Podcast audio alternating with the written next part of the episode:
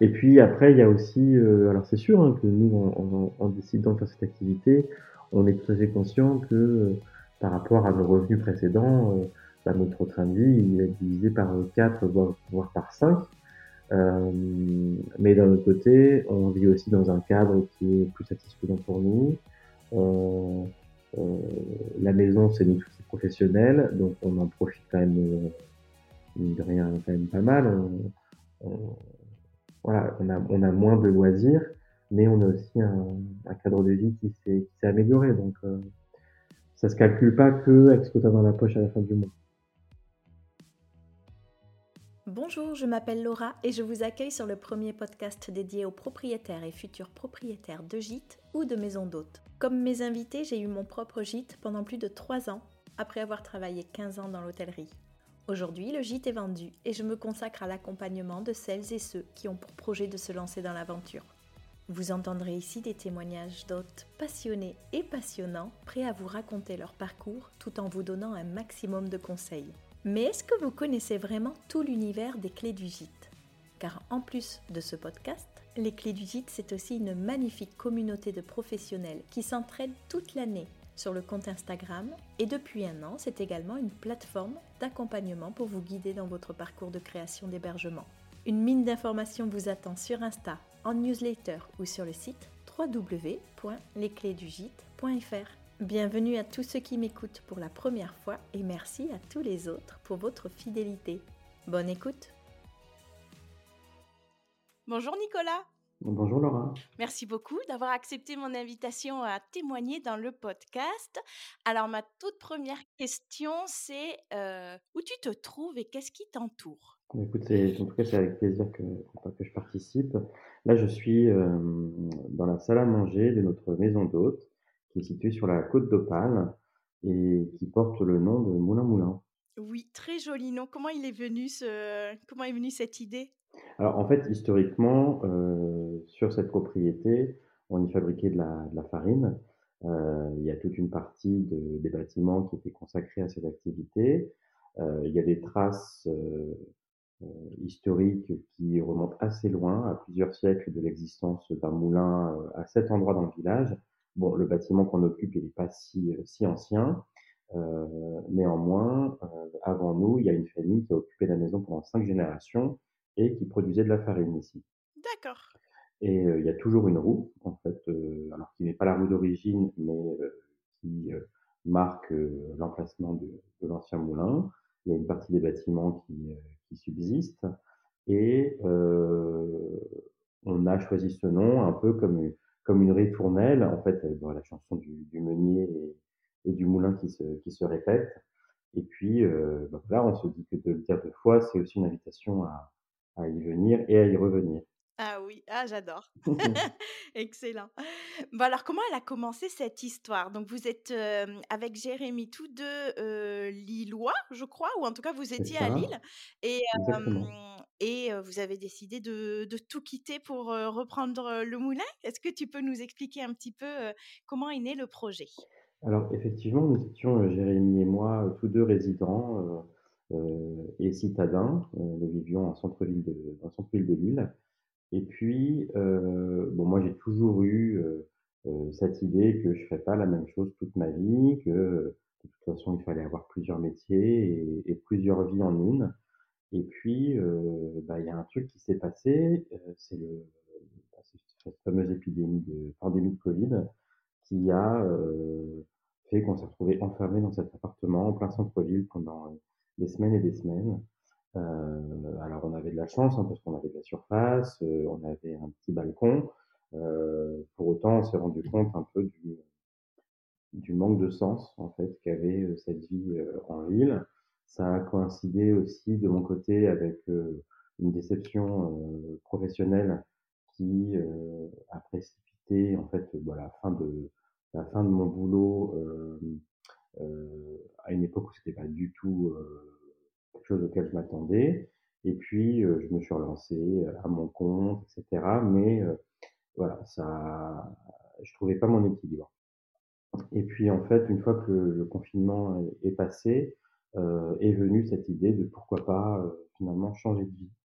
Alors, c'est moi, bien sûr, qui étais moteur parce que c'est moi qui vivais une des convenus professionnels. Et lui, Jérémy, il était super heureux dans son boulot, il adorait, il était hyper investi. Mais euh, il n'était pas contre l'idée d'aller s'installer au vert. Donc, on a commencé à chercher des maisons euh, un peu partout. Euh, moi, j'avais carrément envie d'ailleurs, donc euh, on cherchait dans d'autres régions. Euh, et puis, en fait, d'être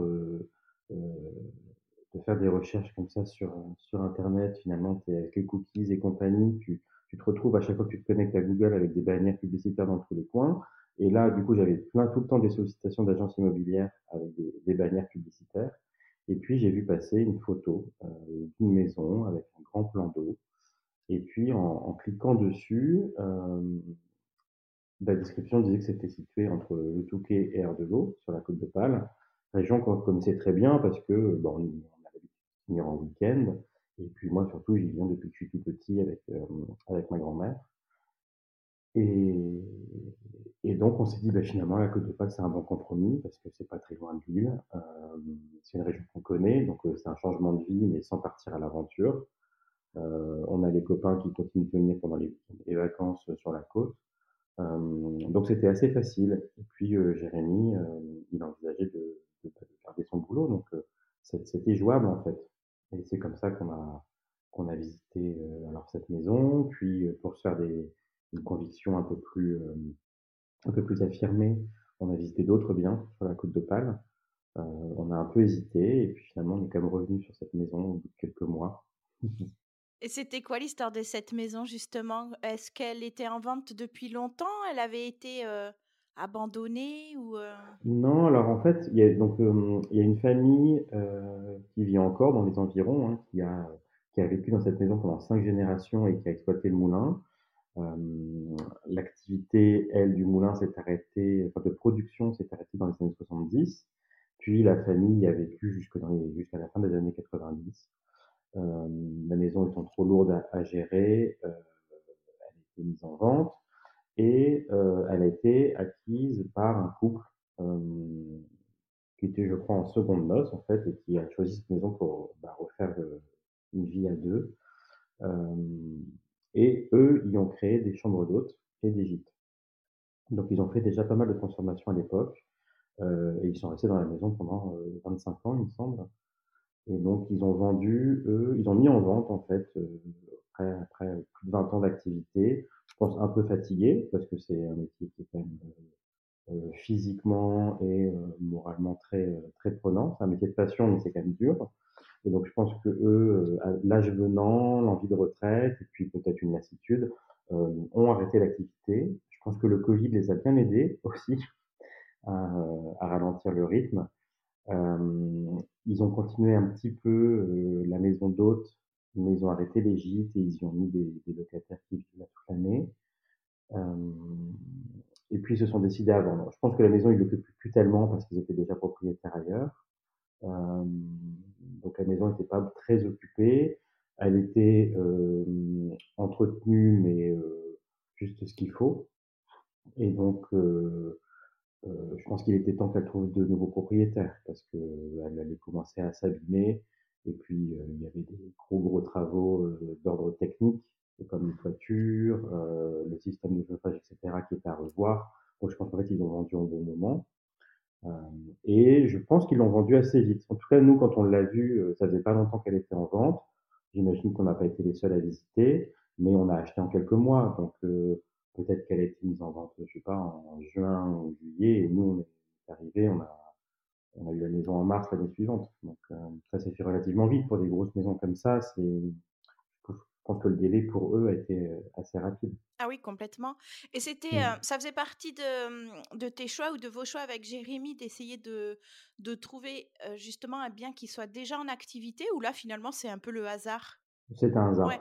C'est un hasard. Alors pour euh, euh, c'était c'était alors c'était un hasard parce qu'on avait d'autres biens qui n'étaient pas du tout euh, euh, et qui enfin qui n'étaient pas aménagés.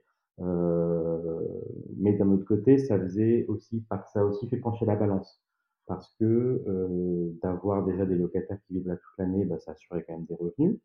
Donc, bah, pour obtenir des financements, c'est quand même euh, plutôt pratique.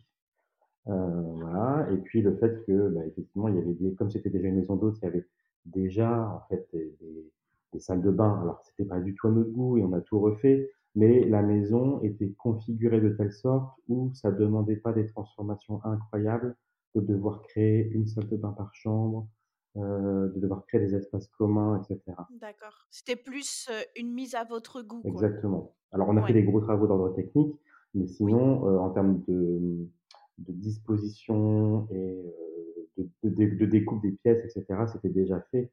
Donc on a juste reconfigu reconfiguré un peu les salles de bain pour les mettre, heu, de même enfin pour que c'é c'était pas suffisamment confortable à notre goût, donc on les a quand même refaites. Mais la maison s'y prêtait bien et donc effectivement, le fait qu'il y ait déjà eu, heu, pendant des années, heu, une maison qui, était connue pour, de l'hébergement touristique, qui avait une certaine notoriété dans le, dans la localité. Ça marchait bien pour eux? Ouais, je pense que ça marchait très bien.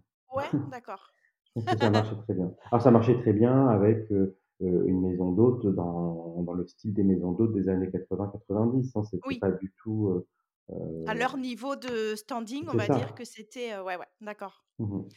Et et du coup, tu as, mmh, as bénéficié des des bilans comptables et autres pour justement monter ton dossier? Tu t'en es pas servi? Alors c'est pas qu'on s'en est pas servi, c'est qu'en fait c'était inexistant. En fait, je sais pas Ah!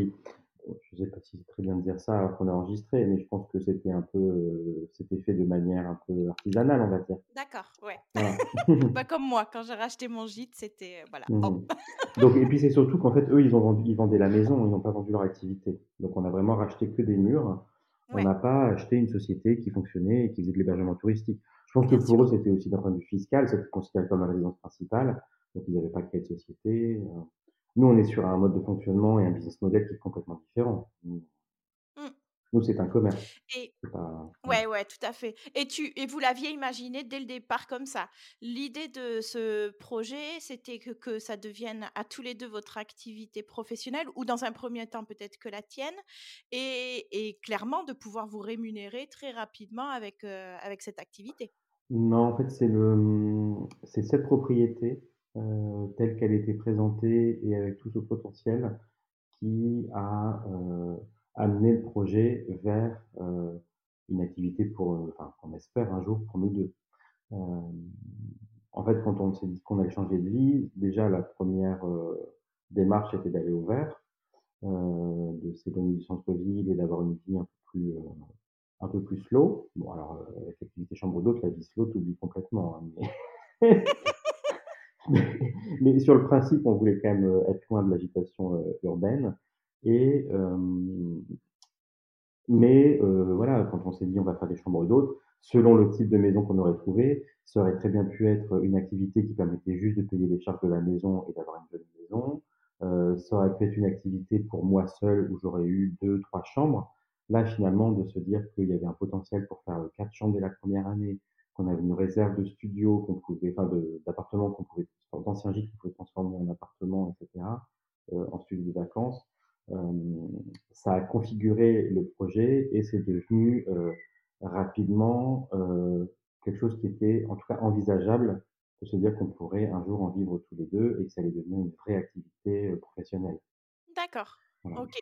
et c'est ça qui nous amène à développer des tas de services autour parce que, heu, hem, on on veut vraiment que ça soit notre activité et on veut que la maison vive toute l'année. Oui et dans ce cas-là, ben, faut multiplier les sources, de revenus et C'est ça. OK, ben, on en parlera parce que c'est, heu, justement des une des choses que je me suis marquée. Est-ce que est-ce que, mmh, tous les 2 vous aviez de l'expérience, dans l'hospitalité? Est-ce que vos carrières, respectives avaient un lien ou en tout cas des compétences que vous pouviez après utiliser pour la chambre d'hôte? Ou rien à voir? Absolument pas. En fait, après, on avait, et en fait, on est tous les 2 des personnalités qui sont, heu, certes complémentaires, mais très, très différentes. Et mmh, donc moi, je suis designer de formation, j'ai enfin, même architecte d'intérieur. Ah et j'ai toujours travaillé que dans le, dans le retail, donc je faisais des concepts de magasins, de restaurants, de showrooms et cetera, hem, avec des fortes dimensions de marketing. Donc il y a effectivement des choses qui m'aident aujourd'hui dans mon métier, heu, parce que je je vendais à mes clients des prestations de merchandising et heu et de parcours client et cetera. Donc heu, tout ça, ça m'aide aujourd'hui et heu, Jérémy, lui, est opticien optométriste et il travaillait ces dernières années comme développeur pour une chaîne d'optique étrangère et il travaillait lui en Belgique. D'accord, OK. donc rien à voir en fait avec le métier d'hôtellerie. la seule chose qui, voilà, la, seule chose qui peut-être nous prédestinait à faire ça, c'est qu'on aimait recevoir, mais ça n'allait pas plus loin. D'accord. Et Jérémy, il a, il a quitté son emploi maintenant ou est-ce qu'il a toujours... Ouais, donc vous êtes tous les deux à 100% sur l'activité de la chambre d'hôte? C'est ça. Alors pour Jérémy, c'est c'est en train de se préciser parce que là, il est dans un temps de réflexion, de se dire que est-ce qu'il a vraiment envie d'être à temps plein avec moi? Parce qu'en fait, il quand même continue de chercher une activité à côté. Euh, moi, je, je, continue aussi un petit peu en freelance mon, mon, mon métier. Euh, voilà, ça va s'arrêter dans quelques mois parce que j'ai, je, pour ma part, en tout cas, j'ai plus les ressources émotionnelles pour euh, faire ce métier de, de création. Euh, j'ai moins envie, tout simplement. Et euh, donc, je vais être full time sur la maison. Et Jérémy, voilà, il se laisse encore quelques mois pour, pour préciser les choses. Et voilà, ça, ça va aussi euh, euh, avoir des répercussions sur la manière dont on va se développer. Tout à fait. Mmh. Quand vous avez fait les recherches pour le nouveau bien, quels étaient vos critères euh, indispensables? Vous vouliez beaucoup de terrain, tu voulais aussi qu'il y ait pas mal de dépendance? Ou est-ce qu'il y avait comme ça des, des points qui, indispensables En fait, on n'avait pas de cahier des charges. Ouais. C'est juste que nous, on fonctionne, bah, je pense, comme beaucoup de, de personnes, hein, même sans s'avouer, mais au, au, coup, au, coup, de cœur. Euh, ça fait euh, 12 ans qu'on est ensemble et on a déménagé 5 ou 6 fois. Euh, et à chaque fois, en fait, on est parti dans des endroits qui n'avaient rien à voir, euh, parce qu'on tombait euh, sous le charme de lieux et qu'on avait envie de les, de, de les rénover. En fait, le, le, seul fil rouge, du coup, c'est plus de se dire que euh, on a besoin d'un endroit qui euh, qu'on puisse imprimer finalement et mettre à notre image. Euh, donc c'est le seul finalement élément du, de cahier des charges qu'on avait un peu, c'est de se dire voilà, on veut qu'il y ait des travaux à faire euh, et on veut que le lieu ait du potentiel, mais on veut pouvoir nous le révéler. Mais on n'avait pas de critères de surface, euh, de on s'était même pas dit on veut une vue, on n'en veut pas, on veut être en centre-ville ou autre.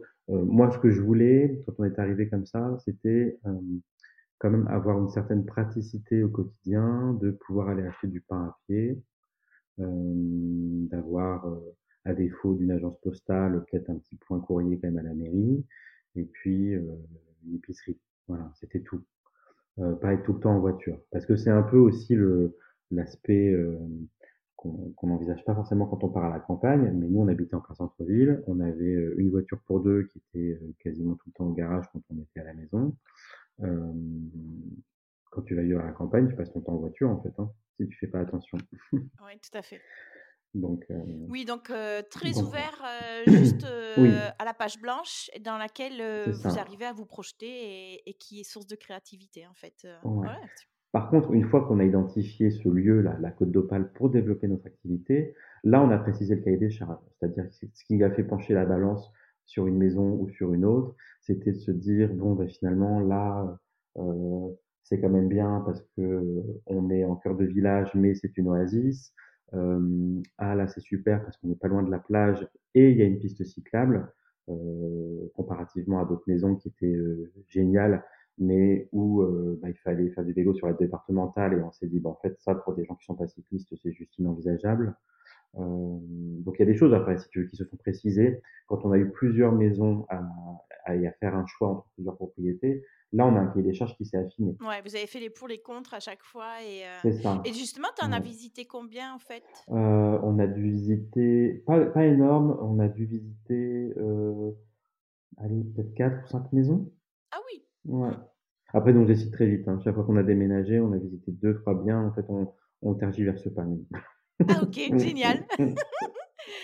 Et, euh, et, vous avez euh, une facilité à vous projeter et à vous dire bon bah euh, là on va faire euh, je sais pas tel déco tel style etc ça c'est plutôt ta partie peut-être oui, moi effectivement de formation j'ai et puis parce que j'ai fait ce métier pendant pendant presque 20 ans j'ai une facilité à me projeter dans l'espace et donc à, à, imaginer un lieu et à le, à le visualiser une fois les travaux achevés. Pour Jérémy, c'est plus compliqué, mais du coup, il y a, euh, il y a des outils informatiques hein, qui permettent, euh, ou alors juste un, un, bout de crayon, un bout de papier un crayon qui permettent de, de se projeter.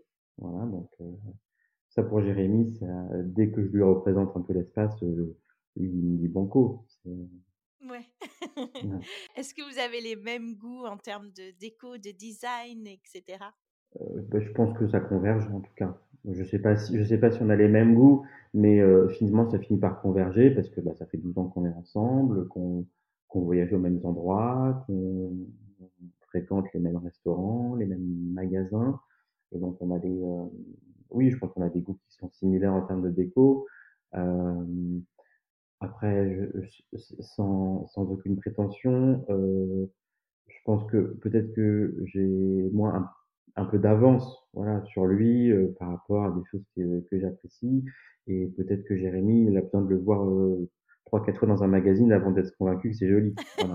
ouais, je vois. tu laisses traîner nonchalamment quelques pages par-ci par-là. Ok, donc bah, une fois que vous faites l'offre pour cette, ce superbe moulin, vous aviez déjà une idée de l'enveloppe pour les travaux? C'était assez clair? Est-ce que vous aviez fait venir des, artisans pour faire évaluer un petit peu ce qui vous attendait? Alors bah, ça c'est l'aspect positif de, bah, de, mon métier d'origine, hein, c'est que effectivement estimer l'enveloppe des travaux, ça je, je l'ai fait à la louche et, et on savait tout de suite, euh, à l'issue de la première ou la deuxième visite de la maison, qu'il euh, y avait X centaines de milliers d'euros à investir pour euh, faire le projet de, de nos rêves. donc ça, on a, on a réussi à calibrer le, le projet assez rapidement et sans trop de difficultés. Euh, ça n'empêche qu'il y a toujours des surprises, même quand c'est du métier. Euh, il y a des choses où on se dit, voilà, ça, ça va pouvoir être fait dans, dans 5, 10 ans, et puis tu te rends compte, en fait, passer le premier hiver, que non, ça peut pas attendre et qu'il faut le faire tout de suite. Donc c'est plus, si tu veux, euh, euh, je pense que l'enveloppe budgétaire, euh, en dehors de l'inflation, bien sûr, mais euh, qu'on avait au départ, elle est plutôt correcte, et encore, et encore aujourd'hui. par contre, l'ordre dans lequel on fait les choses, lui, change. Oui, tout à fait. Et voilà, parce que bien sûr, on n'avait pas le budget pour tout faire tout de suite. Ouais, donc c'était ça. Le montage, est-ce qu'il nécessitait un emprunt? Est-ce que vous l'aviez fait quoi S'il y a un emprunt, est-ce que vous l'avez fait à titre perso, à titre pro? Alors en fait, on a acheté la maison euh, à titre perso. Ouais. Euh, et euh, initialement, on avait monté un dossier pour faire l'achat de la maison et une première vague de travaux. On a vu plusieurs banques je pense qu'on a consulté plus de banques que visité de maisons. En fait. Oui, c'est ça. Et ça a été beaucoup plus long de passer du temps avec les banquiers que de négocier les, les valeurs des biens. Ah, et, donc on a, donc au départ, on voulait euh, acheter la maison et faire des travaux tout de suite. Et puis en fait, la, la seule banque qui, euh, qui nous a suivis, euh, finalement, on nous a dit, moi, nous, on vous prête que pour la maison. On vous prête pas pour les travaux parce que vous comprenez, les chambres d'hôtes c'est risqué. Euh, on ne sait pas si jamais il y a à nouveau un confinement. Ah, mais bon, oui, effectivement, là, les chiffres du tourisme sont bons, mais parce qu'il a fait beau, peut-être que l'année prochaine, il fera pas beau et qu'il y aura personne. Enfin, tu vois, ils ont toujours des bonnes raisons de de pas te prêter, de pas te prendre ton projet. Donc, euh, finalement, ils nous ont prêté de l'argent que pour acheter la maison. Et euh, ils ont quand même été, euh, là où ils ont été très honnêtes, c'est qu'ils nous ont dit, voilà, pour le moment, vous achetez la maison, vous y vivez quelques mois, euh, vous travaillez votre projet, votre activité, et puis on se revoit dans six mois, et là on reparle d'un crédit travaux. Et donc on a pu, au bout de six mois, refaire un emprunt pour des, pour des travaux, euh, parce que de toute façon c'était indispensable, il fallait refaire les toitures, il fallait changer le système de chauffage, donc euh, euh, si on voulait pouvoir un jour développer l'activité, euh, enfin, il ne serait-ce qu'ouvrir la maison d'hôte, il fallait que la banque nous prête. D'accord. Donc tout ça, toute cette première phase a été faite euh, sur nos bah, deniers perso et sur des emprunts perso. Euh, et puis en fait, quand on a euh, quand on a décidé de créer vraiment l'activité d'hébergement, là on a monté une société. Et donc maintenant, c'est une société qui porte les, les investissements. D'accord, ok. Donc vous lancez les travaux, 6 mois plus tard ou ça s'est peut-être même encore un peu décalé entre le moment où, vous obtenez ce financement et le moment où peuvent, Mmh, bah, écoute, on est on est arrivé dans la maison, c'était fin mars, je pense, fin mars et on a démarré les travaux, à l'automne suivant. Donc si, c'est ça, 6 mois à peu près. Ouais, voilà, Ouais, ouais. 6 mois, heu et on a démarré par, heu, bah, par les clôtures. Et ça a été facile de trouver les artisans parce que du coup, vous connaissiez personne, je pense, sur place? Comment tu as fait pour, heu, faire un petit réseau? Alors il y a eu, hem, on a on a consulté pas mal, heu, on s'est fait recommander des entreprises, en fait, par des gens du coin et et puis pas mal de bouche à oreille. Il y a des entreprises qu'on a trouvées assez facilement et puis d'autres effectivement, tu sens que c'est vraiment des des métiers, des expertises qui sont en tension parce que quand pour faire une salle de bain, heu, tu dois consulter, heu, 17 plombiers, que tu en as que 2 qui t'envoient un devis et que celui avec lequel tu as signé le devis te prend jamais, heu, tu te dis: «Bon» voilà. Après et pour d'autres lots, ça s'est très bien passé, c'est allé vite et il fallait juste attendre qu'ils soient disponibles. Mais non, non, on a vite trouvé des gens de confiance quand même. Et quelle échéance vous vous étiez donné? Il fallait ouvrir à quelle période? Pour la saison estivale, du coup? Ouais, c'est ça, en fait, il fallait qu'on ouvre pour le printemps. Alors on a la première année, on a raté les vacances de Pâques, heu, on a raté, heu, tous les ponts du mois de mai et on a ouvert à la fin du mois de mai. Donc on a vécu, heu, un été, OK. hem et puis à arrivé, heu, à l'automne, on a, à nouveau fait fait quelques périodes de fermeture pour refaire des travaux, qu'on n'avait pas eu le temps de faire la première année et puis pour lesquels il fallait, heu, gagner un petit peu de sous entre-temps. Heu et donc là, cet hiver, on a, heu, refait, toute une vague d'investissements pour, pour, créer des nouveaux services, pour, aménager des extérieurs, voilà. Donc c'était pas des investissements aussi lourds que la première année. Pour autant, on a réinvesti tout ce qu'on a gagné. Ouais, d'accord. Et votre partie privative, elle, elle nécessitait aussi des travaux? Est-ce que ça faisait partie du lot, sur le chantier aussi? Ou vous l'avez mis un peu de côté en vous disant: «Bon, ben, priorité à la chambre d'hôte et à l'activité»? Priorité à l'activité et c'est surtout qu'en fait notre partie privative à ce jour, en fait, elle existe, heu, quasiment pas parce qu'en fait on déménage au fur et à mesure des travaux. Depuis qu'on est arrivé dans la maison, on a déménagé 3 fois au sein de la propriété parce qu'au fur et à mesure des rénovations, en fait, on on bouge dans un espace qui n'est pas encore rénové. Donc c'est vraiment priorité à l'activité professionnelle et heu, on a une phase de développement qu'on espère pouvoir mener dans 2, 3, peut-être 4 ans. En fait, tout ça, c'est des histoires de c'est beaucoup d'argent en jeu. Hem, on espère, heu, aménager notre partie privative de manière définitive et de réintégrer la maison principale. Parce que, hem, au début, on vivait dans la maison, mais là, ces der ces derniers mois, on est dans un bâtiment annexe. Donc vous avez ouvert pour le printemps et heu, sous le modèle chambre d'hôte avec les 4 chambres déjà? Les 4 étaient rénovées? Oui, OK. c'est ça. Et et à l'automne, vous avez dé démarré pour les 2 studios, c'est ça? C'est ça, on a fait cet automne et cet hiver 2 studios. Alors il y en a un qui est toujours pas qui n'est pas terminé, Oui, ouais. heu, parce que là, pour le coup, heu, on fait, 80% des travaux nous-mêmes dans ces studios-là, alors que dans la maison, on s'est fait beaucoup aider, pour les lots techniques notamment. Heu et là, on fait beaucoup nous-mêmes, donc il y a un des 2 studios qui n'est pas prêt encore et heu, on s'était dit: «Bon, bah, il sera prêt, heu, pour le mois de juin». Non, bah, finalement, il sera peut-être prêt en juillet. Non, bah, finalement, il sera prêt qu'à la rentrée et là, on sait plus. Là, vous dites plus. C'est ça, On s'engage pas. exactement. Non, non, mais après, il faut se ménager aussi et heu, l'activité doit déjà prendre tellement de temps que rénover en plus à côté, heu, non, non, c'est, heu, ouais, ouais. Et alors, comment vous avez abordé cette commercialisation? Donc, vous êtes dans les travaux et autres. Est-ce que, tu as commencé, peut-être un compte Instagram ou à communiquer avec, heu, je sais pas, une agence de presse, à réfléchir aux canaux sur lesquels tu voulais mettre, les annonces? Comment ça s'est fait? Donc quand on a, acquis la maison, il y avait effectivement ce projet de, bah, de chambre d'hôte et bah, tous les investissements étaient pour, aménager la maison et donc toute la partie, commercialisation, com et cetera, heu, c'était vraiment les, à la dernière minute de se dire: «On fera avec ce qui restera». Mais on a créé un compte Instagram assez vite, heu, quand on a eu la maison et qu'on a commencé à faire des aménagements et cetera, pour inviter, heu, bah, voilà, nos 1ers, heu followers à, suivre les travaux de la maison. et les évolutions. Et donc, on a commencé qu'avec un Instagram au début. pour l'ouverture de la maison, on, on a quand même fait faire un, site internet et on a pris des outils professionnels pour pouvoir gérer les réservations et, et, les transactions. Oui, j'ai vu vous travailler avec Amenities. C'est ça, on travaille avec Amenities et à qui on a aussi confié la réalisation du site web.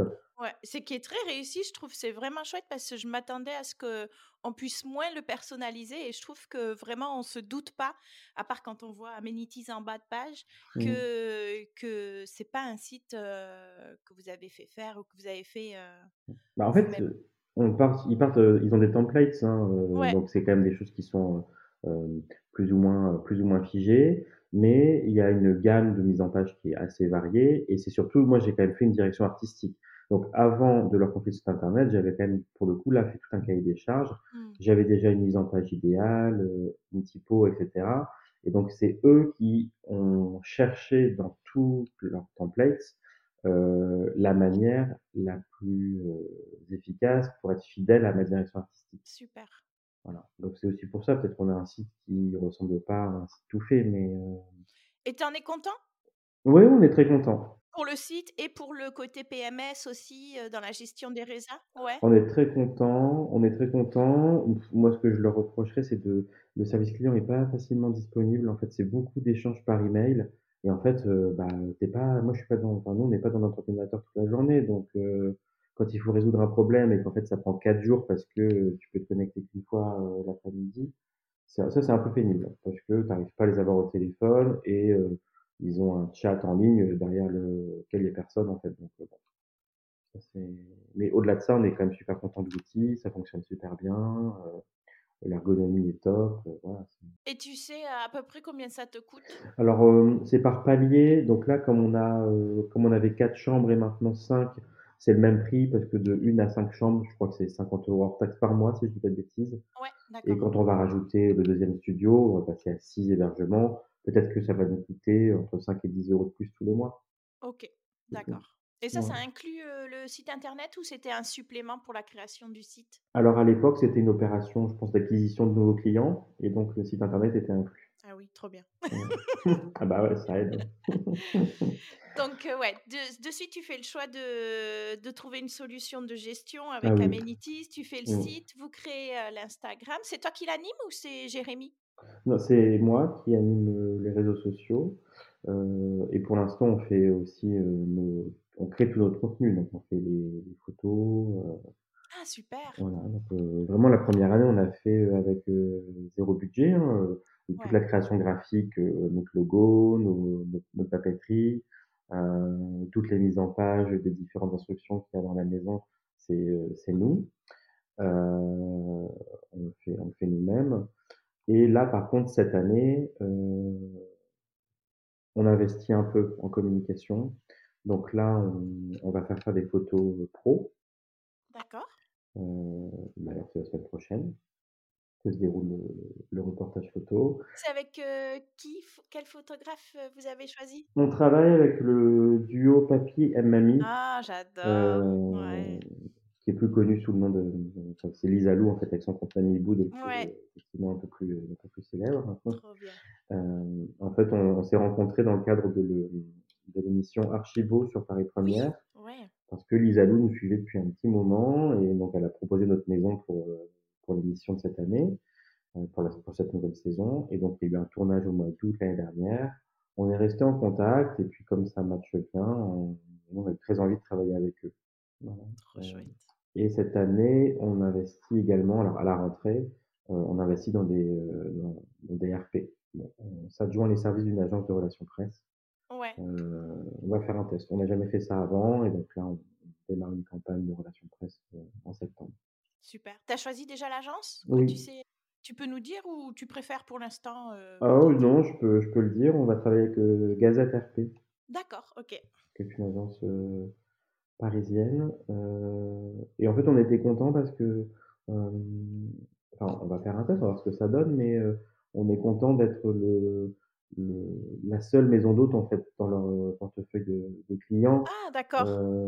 moi je trouve ça bien en fait de pas travailler avec des gens qui font que des maisons d'hôtes pour pas être en concurrence avec d'autres clients et plutôt travailler sur des synergies avec les autres marques qui sont représentées plutôt que d'être en concurrence avec d'autres maisons d'hôtes qui seraient représentées par les mêmes, par les mêmes personnes. D'accord, super. Et au, niveau des, des OTA, des sites sur lesquels tu es présent, vous avez fait quoi? Est-ce que tu es sur Airbnb, Booking Lesquels tu Alors en fait, sur, le, sur les conseils d'amenities, au départ, ils nous ont dit il ah, ne faut pas être sur plus de deux ou trois OTA, sinon on vous voit partout, etc. Donc on a au départ, alors je ne sais pas si c'est vrai, mais en tout cas au départ on était que sur Booking et Airbnb. Et puis en fait on s'est très très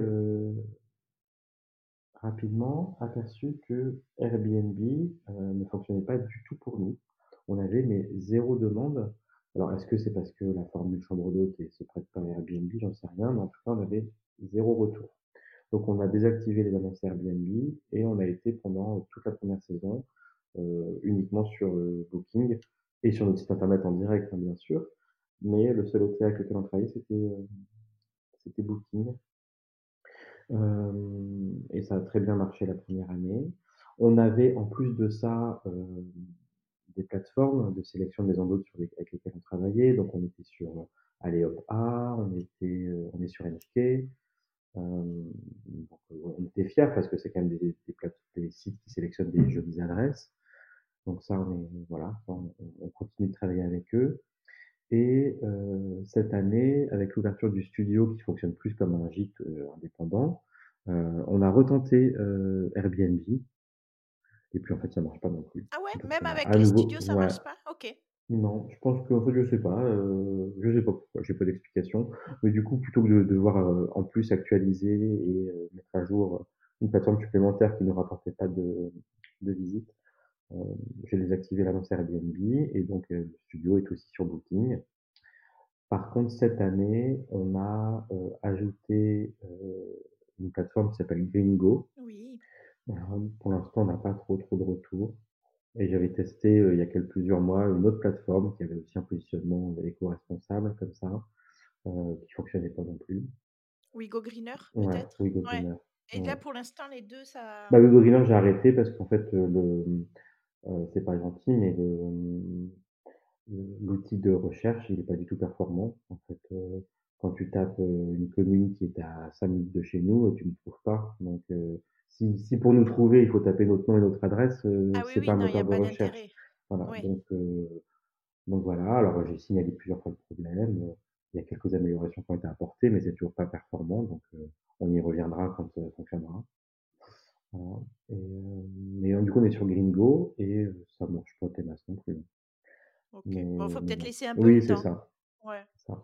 Et par contre cette année, on, donc on a on, un peu sur le modèle de, de NHK et Alleop, on est sur euh, des sites, enfin des, des Insta et des sites de sélection de, de jolies adresses, mais en Allemagne et aux Pays-Bas. Ah d'accord. Voilà. Et donc ça nous amène une clientèle, euh, enfin ça diversifie notre clientèle. On a beaucoup de Belges, beaucoup de Hollandais, beaucoup d'Allemands. Et cette année, nous avons des Suisses également. Génial, super.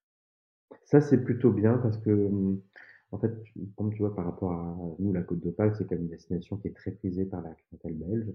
Donc, on a eu dès la première année beaucoup de Belges, hein, c'est 50% de notre clientèle.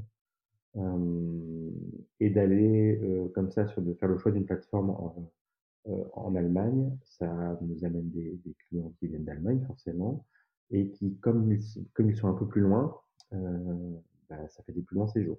Et oui, ils rentabilisent davantage. Donc, ah, super.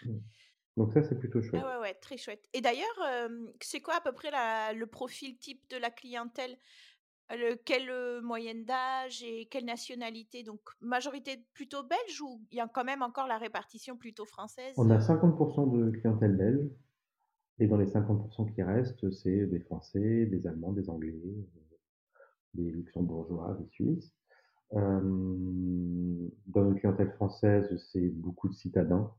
Euh, région parisienne, euh, métropole lilloise, un peu d'ailleurs aussi, mais c'est pas c'est pas significatif.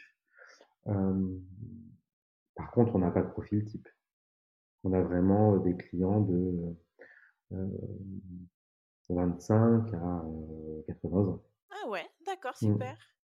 Et mmh, j'avais vu sur le site, une mention à partir de 14 ans. Est-ce que tu peux nous expliquer un petit peu? Vous avez pas forcément volonté à accueillir, de jeunes enfants, je pense, mais parce que la maison s'y prête pas? Parce que c'est pas la clientèle avec laquelle vous seriez le plus à l'aise? En fait, ça, c'est un sujet sur lequel on tâtonne beaucoup, parce que nous, par, par principe, heu, quand on a imaginé la maison, on on voulait un espace, heu, kids friendly, heu, sans pour autant configurer la maison pour les enfants, hein. Donc on a quand même nos goûts en termes de décoration, d'aménagement. Donc on a fait une maison qui nous ressemblait et on n'a pas fait une maison pour des enfants, mais on voulait quand même être un espace qui puisse accueillir, heu, toutes les formes de famille, les couples comme les parents avec enfants. Et puis en fait, on s'est rendu compte que c'était pas si simple que ça. Hem, dans la formule maison d'hôtes, par exemple, l'été dernier, on a, heu, on a souvent accueilli des des parents avec des des jeunes enfants, voire des des bébés. Heu, souvent, c'est les parents qui venaient avec des bébés qui, eux, passaient pas un super séjour parce qu'ils avaient peur de déranger. Heu, ils étaient pas très à l'aise. Heu, tu vois, se dire, heu, le matin: «Mince, on peut pas attendre 8:00, donc heu, on descend discrètement à 7:00 du mat pour demander si on peut chauffer un biberon», heu heu, se dire le soir, «Ah bah, on va au resto, est-ce que je peux réchauffer un petit pot?» enfin, en tout cas, la maison d'hôte, elle était pas équipée pour accueillir des des bébés. On s'est rendu compte, avec l'expérience, que c'était pas adapté, en tout cas. Heu, quand on avait des parents qui venaient des des enfants, heu, un peu plus âgés, tu vois? Qui étaient trop grands pour rentrer dans des lits parapluies, comme dans les chambres, on peut pas mettre on peut pas mettre de lit d'appoint, parfois on mettait un matelas, mais on n'était pas satisfait de l'image que ça renvoyait, enfin voilà, donc heu heu, du coup, il fallait prendre 2 chambres. Sauf que quand tu as des enfants qui ont entre 2 et 6 ans, dans une maison qu'ils connaissent pas, bah, en fait, ils dorment pas tout seuls dans la chambre d'à côté, donc les parents faisaient chambre à part, pour dormir chacun avec un enfant. Hem, donc voilà, l'expérience, elle était pas satisfaisante ni pour nous, ni pour nos clients, en tout cas de notre point de vue. On n'était pas content de l'image que ça renvoyait de la maison. On a eu, alors c'était c'est rare, hein, mais on a eu quelques, heu, retours de clients qui nous ont dit: «Ah, vous devriez être adult only, ce serait plus calme, heu, en tout cas nous on préférerait». Heu et donc c'est comme ça aussi qu'on a imaginé l'ouverture des studios, des grandes boudeuses, parce qu'on s'est dit: «Il faut absolument qu'on trouve une formule pour pouvoir accueillir des familles». Parce qu'on voulait pas être un établissement adulte. Ouais. Et donc on s'est dit: «Bon, alors les les parents qui vont venir avec des des nourrissons, heu, des bébés ou des jeunes enfants, ça va être super le studio parce qu'on va leur mettre un petit frigo, on va leur mettre un micro-ondes, comme Ils ça ils pourront autonomes et ils seront plus autonomes. Comme c'est à l'écart de la maison, ils auront pas peur de faire du bruit et de déranger les clients». Donc on s'est dit: «Bah top». Mais comme on voulait pas comme c'est ça reste que des studios, on s'est dit: «Bon, on va mettre des des lits d'appoint». Heu, mais on voilà, on considère que quand un enfant, est ado, il peut être dans la maison principale avec, heu, avec ses parents en formule chambre d'hôte. Donc ça, c'est la formule qu'on teste cette année. Heu, on n'est pas encore convaincus d'avoir trouvé la bonne solution parce que, heu, il y a une part de frustration quand tu quand es dans le studio et que tu te dis: «Bah mince, en fait, j'ai pas accès à la maison alors que la maison est sympa». Heu, bon, on va voir. On là-dessus, on sait pas. On n'arrive pas à se faire une on n'arrive pas à se forger une conviction définitive sur le fait d'accueillir des enfants ou pas dans la maison. Ouais, je comprends. Ah ben ça s je pense que ça se fera naturellement aussi. Tu verras peut-être, Mmh. finalement, au fil du temps avec, bah, les clients selon leurs besoins, leurs demandes. Mais je pense qu'effectivement, c'est une très bonne astuce, et ça répond vraiment bien aux besoins, le côté plus indépendant et autonome dans les studios. Mmh. Parce que c'est vrai, c'est ça aussi le problème, mais quel que soit le le profil clientèle, c'est qu'elles se elles matchent pas entre elles et que dans une maison d'hôtes, ça puisse, voilà, embêter les uns ou les autres, même sans parler que des enfants, hein, mais et trouver le bon compromis pour que tout le monde passe le meilleur séjour possible, ouais. Et après, il y a aussi un autre sujet d'importance sur la des enfants, c'est qu'on a quand même un un immense plan d'eau, Et oui, une rivière, d'autres petits étangs et cetera sur la propriété et que c'est un risque non négligeable. C'est déjà arrivé qu'un enfant tombe dans l'eau et en fait, c'est quand même une source de stress pour nous et on se dit, bah, voilà, ça, on n'a pas de solution et et donc voilà, c'est on est en réflexion, on sait pas. On sait pas si, heu, si on doit être, heu, beaucoup plus fermé sur le sujet ou si on doit continuer à chercher des solutions. Moi, je pense que vous êtes déjà sur des super pistes. Alors, est-ce que tu peux nous, nous parler un peu plus de ton quotidien et peut-être nous décrire une journée type? Alors la journée type de la maison d'hôte, je pense qu'elle est très liée au fait, d'avoir ou non, la capacité d'avoir de l'aide. Là, à ce stade, on fait tout à 2. On n'a aucune aide extérieure, donc on a des journées qui sont plutôt très chargées et très longues. On a une journée on a une journée qui commence, alors on se réveille, souvent plutôt à six heures du matin. On a une mise en place du petit déjeuner qu'on a choisi de faire en formule, heu, buffet pour la maison d'hôte et panier, heu, livré pour les studios. Heu, donc en fait, on a la mise en place du petit déjeuner de de 6 à 7 entre, enfin de 6 à 8 pardon. Entre 8:00 et 10:00, bah, il y a le service du petit déjeuner. On va livrer des paniers dans les studios indépendants. Tu as des préparations minutes ou c'est plus, pour, justement avoir le temps de discuter aussi avec tes hôtes et partager avec eux leur programme de la journée, leur, leur faire quelques recommandations? Alors il y a les 2. En fait, il y a, Ouais. mmh, il y a des préparations minutes parce que, heu, on propose, des des œufs, des œufs frais le tous les jours donc, bah, il y a la cuisson des œufs à faire à la à la minute. On fait les cafés, les toutes les boissons chaudes. Donc là, il y a quelques préparations minutes et effectivement, là où la journée type varie, c'est selon, le, mmh, l'interaction que les clients souhaitent avoir ou pas avec nous, que nos hôtes veulent avoir ou pas avec nous. Hem, soit il y en a qu'un seul qui reste au service, soit les 2 sont disponibles. Donc quand les 2 sont disponibles, effectivement, il y en a plus un qui est là pour, heu heu, vérifier que tout va bien, discuter avec les uns et les autres, heu, parler du programme de la journée, faire des recommandations et puis l'autre s'active, heu heu, dans l'office pour, bah, voilà, les préparations minutes, dé commencer à débarrasser, heu, préparer le petit déjeuner du lendemain, parce qu'on fait des tous les jours, il y a un gâteau, donc heu, voilà, on refait des yaourts, on refait du granola, on refait des on refait un dessert pour le lendemain matin. Heu, quand, heu, une seule personne suffit, bah, l'autre pendant ce temps-là, il va faire de la lessive, du repassage, refaire le lit dans notre partie privée. Voilà, heu, donc on est toujours bien occupé le matin. Ça, c'est jusqu'à, hem, jusqu'à 10:00. Après de 10 à 12, bah, on débarrasse, on remet en place la maison, heu, toutes les parties communes, et la partie préparation du petit déj, la cuisine et cetera. Donc tout ça, on a jusqu'à midi pour, tout remettre d'équerre. Et puis ensuite, bah, il faut faire les chambres. Donc, heu, selon qu'on a des recouches ou des nouveaux arrivants, ça prend plus ou moins de temps. Donc, heu, quand tu as des journées où tu as, heu, 5 arrivées, 5 départs, enfin 5 départs, 5 arrivées, bah, tu 4 heures pour tout refaire. Heu, quand c'est des semaines où les gens restent deux, trois jours, bah, effectivement, ça nous permet, au lieu de faire du ménage, on fait du jardin. Oui, oui, parce que tu tu repasses pas dans la chambre s'ils ont plusieurs nuitées, tu changes pas On on le fait à la Voilà, demande. si vraiment ils ont un besoin, mais sinon tu, heu, OK. Ouais. Et combien de temps tu mets pour, heu, par chambre? Quand tu l'as fait à blanc? Bah, ça, ça va de alors c'est de, c'est de plus en plus rapide parce qu'on a des automatismes. Alors ça, c'est vraiment la partie de Jérémy, mais heu, lui, il met entre, heu, 45 minutes et 1 heure, heu, au moins par chambre. Ce qui nous rend dingue parce que quand on quand on rencontre des gérants, d'établissements hôteliers qui nous expliquent que les femmes de chambre ont 15 minutes par chambre, on se dit: «C'est juste incroyable, je sais pas comment font ces personnes pour, pour rester en vie», c'est non, mais c'est vraiment c'est un un métier c'est un métier atroce, Non, mais voilà, c'est ça, ça, elles ont 18 minutes par chambre et elles en font parfois 12-15 par Mmh. jour. C'est non, c'est Donc dingo. oui, donc c'est ça, c'est en fait, la maison pour la remettre en état, il faut 4 heures dans la journée, heu, entièrement, donc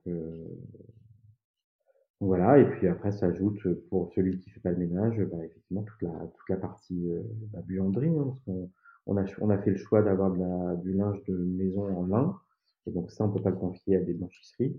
Heu, on n'a pas fait appel non plus à un service de de, bah, de blanchisserie, de location de draps et cetera donc heu, tout ça, ça prend du temps, heu, les machines, heu, faire sécher, repasser ce qui doit être repassé. Il y a les courses, on fait, beaucoup de produits frais et beaucoup maison, donc on a quand même, pas mal de et comme on fait du circuit court, ça prend du temps, les courses, parce qu'on doit aller chez les uns et chez les autres. Heu, on trouve pas tout au même endroit. Voilà et en fait, ce qu'on qu'on essaye de faire en général, c'est comme on comme on fait les check-in à partir de 16:00, on fait en sorte d'être disponible à partir de 16:00 et donc heu, en général, heu, il y en a un qui fait en sorte d'avoir des tâches qui peuvent être facilement interrompues parce qu'il doit être disponible de 16:00 jusqu'au soir pour accueillir les clients et cette année, ce qu'on a fait, c'est qu'on a mis en place une, une pièce dans laquelle on on peut stocker les les bagages et où il y a un cabinet de toilette qui permet de, heu, quand il y a la demande, d'arriver un peu plus tôt, c'est possible. Ah super! On on donne on a on donne pas accès aux chambres, mais on Oui. peut déposer les bagages et puis on peut aller, enfin se rafraîchir un peu. Ah c'est génial. Parce que ça arrive souvent qu'ils arrivent, heu, avant l'heure? Bah, on nous, on fait en sorte que non parce qu'on dit que c'est à partir de 16:00 et heu et comme on est assez transparent sur le fait qu'on fait tout nous-mêmes et qu'il nous faut du temps pour mettre en place, en général, c'est plutôt respecté. Mais parfois, tu as des gens qui viennent en train et leur train arrive à telle heure et que, voilà donc c'est ça arrive. C'est rare mais ça arrive. Et alors vous faites pas table d'hôte, mais tu tu mets un garde-manger en libre service. Mmh. Là aussi, est-ce que ça a ça a été compliqué ou que ça t'a pris du temps de trouver les, bah, les professionnels avec lesquels, faire peut-être ce partenariat pour valoriser leurs produits, leur production et Bah, on a testé la table d'hôte, à l'ouverture, Ah d'accord! 1 fois ou 2 en fait, comme ça vraiment en mode test et les clients étaient prévenus que c'était un test, heu et on a adoré faire ça, c'était super moment passé avec les clients, de partager le repas avec eux. Par contre, heu, comme on était qu'à 2, heu, on s'est dit que c'était pas viable parce que ça faisait bah, ça faisait du 6:00 du matin jusqu'à 1:00 voire 1:30, heu, donc c'était pas c'était juste pas possible. Donc on a on s'est dit qu'on pouvait plus le faire pour le moment et donc on a cherché une alternative et l'alternative, ça a été effectivement de se dire que, heu, ce qui servait de cuisine dans la maison devait être transformé et on y a fait une pièce dans laquelle on peut pas cuisiner parce qu'on a plus de plaque de cuisson, heu, mais par contre, il y a une armoire réfrigérée, il y a, heu, des étagères avec des produits en libre service, il y a, de quoi réchauffer les les plats cuisinés. Et et ça, ça fonctionne. Enfin, on trouve que c'est une solution qui est sympa, heu, parce qu'en plus c'est un peu en en mode honesty bar donc Oui, heu, c'est ça, c'est sur voilà, la confiance. c'est ça. Chacun, heu, chacun se sert et puis on on fait un petit point à la fin du séjour. Voilà et ça se passe plutôt bien. Hem et ce qu'on a fait cette année, c'est que pour que ça soit pas, heu heu, déceptif pour nos pour nos pour nos hôtes, on a, on a augmenté l'offre, on a diversifié. Donc on a, on a effectivement des choses qui sont de la longue conservation et donc là, effectivement, on a on a on testé, heu, différentes, heu, différentes marques, heu, des choses, végétales, des choses carnées, parce qu'il fallait absolument qu'on qu'on ait des choses qu'on puisse, heu, en tout cas assurer en termes de, bah, de délai de consommation, donc il fallait quand même de la longue conservation. Hem et on a ajouté une carte traiteur. Et donc il y a des choses qu'on prépare, heu, à la demande, alors par on fait des planches de fromage, on peut on peut commander des plats artisanaux, mais ça, il faut qu'on sache un peu à l'avance. D'accord et justement, ce que tu revends dans le garde-manger, est-ce que toi, tu as on t'impose un certain minimum, quoi, une quantité minimum? Est-ce que tu négocies un petit peu le prix auquel toi tu l'achètes et et après, heu, est-ce que tu peux t'appliquer une petite marge? Alors, il y a il y a il y a de tout. Alors nous, le le principe, heu, du garde-manger, c'est que ça soit vraiment un service rendu au client. Donc en fait, on fait une marge, mais qui est minime, Ouais. qui nous permet juste en fait de, heu, de se dire que quand on parce que ça nous fait quand même une pièce en plus à à à nettoyer Ouais. plusieurs fois dans la journée. Heu, derrière, il y a de la vaisselle à faire, il faut gérer les déchets, il faut faire la mise en place, aller chercher des produits. Donc on a on fait une mini, mini marge, heu, mais juste pour rendre viable le fait de proposer le service. D'accord. Donc faut pas que ça nous faut pas qu'on perde de l'argent en mettant en place un nouveau service comme celui-ci. Donc la marge, elle est vraiment très faible. Hem, c'est-à-dire que tu vois les on a des on a des conserves, heu, de choses à tartiner ou de plats à réchauffer, heu, les produits que tu consommes sur place, heu, chez nous, heu, c'est le même prix que si tu les achètes dans un magasin et que tu dois les manger chez toi. Tu vois? On ne on ne on ne on ne surmarge pas parce que les gens sont dans un cadre hôtelier et que c'est sympa et que donc heu, non, non, on fait vraiment pas ça pour, heu, pour gagner de l'argent. C'est vraiment un service, c'est du complément.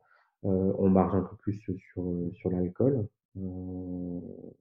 mais pas des masses. J'ai vu que vous aviez aussi le droit de bouchon, donc c'est Oui. chouette, ouais.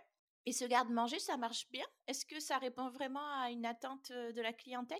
Oui, ça ça répond vraiment à une attente de la clientèle qui parfois quand elle surtout quand c'est des longs séjours, a pas envie d'aller au restaurant tout le temps. Parce qu'il faut quand même ici on est dans un sur notre commune, il y a pas de restauration, donc il faut reprendre la voiture pour aller au restaurant. Heu, ça déjà, ça répond à un besoin qui est pas de qui pas toujours devoir sortir au restaurant. Heu, ça répond bien aussi à une clientèle qui parfois vient en train et n'a pas de véhicule sur place et a pas envie de passer son temps dans les taxis. Heu et ça correspond aussi très bien à des gens qui vont arriver tard un vendredi soir, qui ont pas envie de ressortir au restaurant et qui vont être contents de trouver quelque chose à à grignoter avant d'aller se coucher.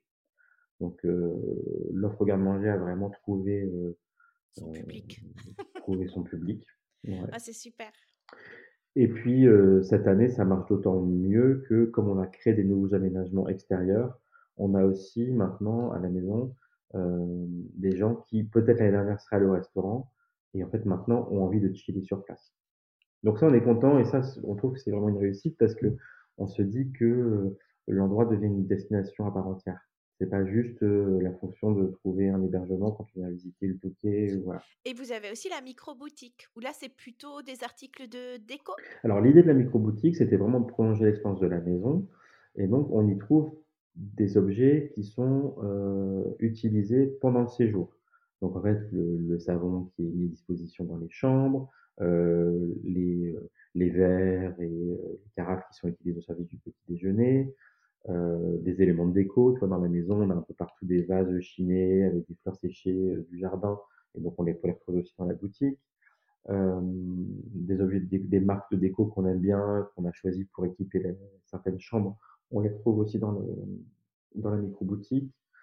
Donc heu, oui, c'est ça. C'est vraiment alors c'est vraiment une sélection d'objets très, très courte, heu, mais qui permettent de de prolonger et puis c'est surtout ça ça crée de l'interaction parce que comme on y vend aussi des objets parfois qui sont, heu heu, fabriqués localement, bah, ça permet effectivement de créer aussi un échange, là-dessus? Sur le sur la provenance du miel qu'on sert au petit déjeuner, sur la vaisselle qu'on utilise et cetera. Ouais.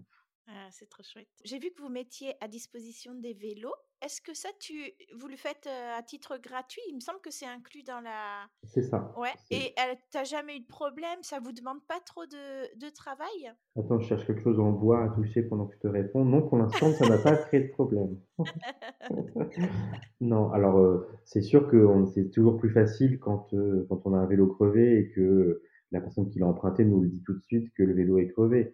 Donc, heu, voilà, là, ça ça facilite. Parfois, les gens sont un peu gênés, ils n'osent pas dire que le vélo a été abîmé, donc, on le découvre après. Mais voilà, c'est pour l'instant, réponse est plutôt positive. Heu, c'est tout nouveau, hein, c'est quelque chose qu'on a mis en place, là, cette, cette saison. Hem et c'est effectivement inclus dans le dans le prix de la chambre.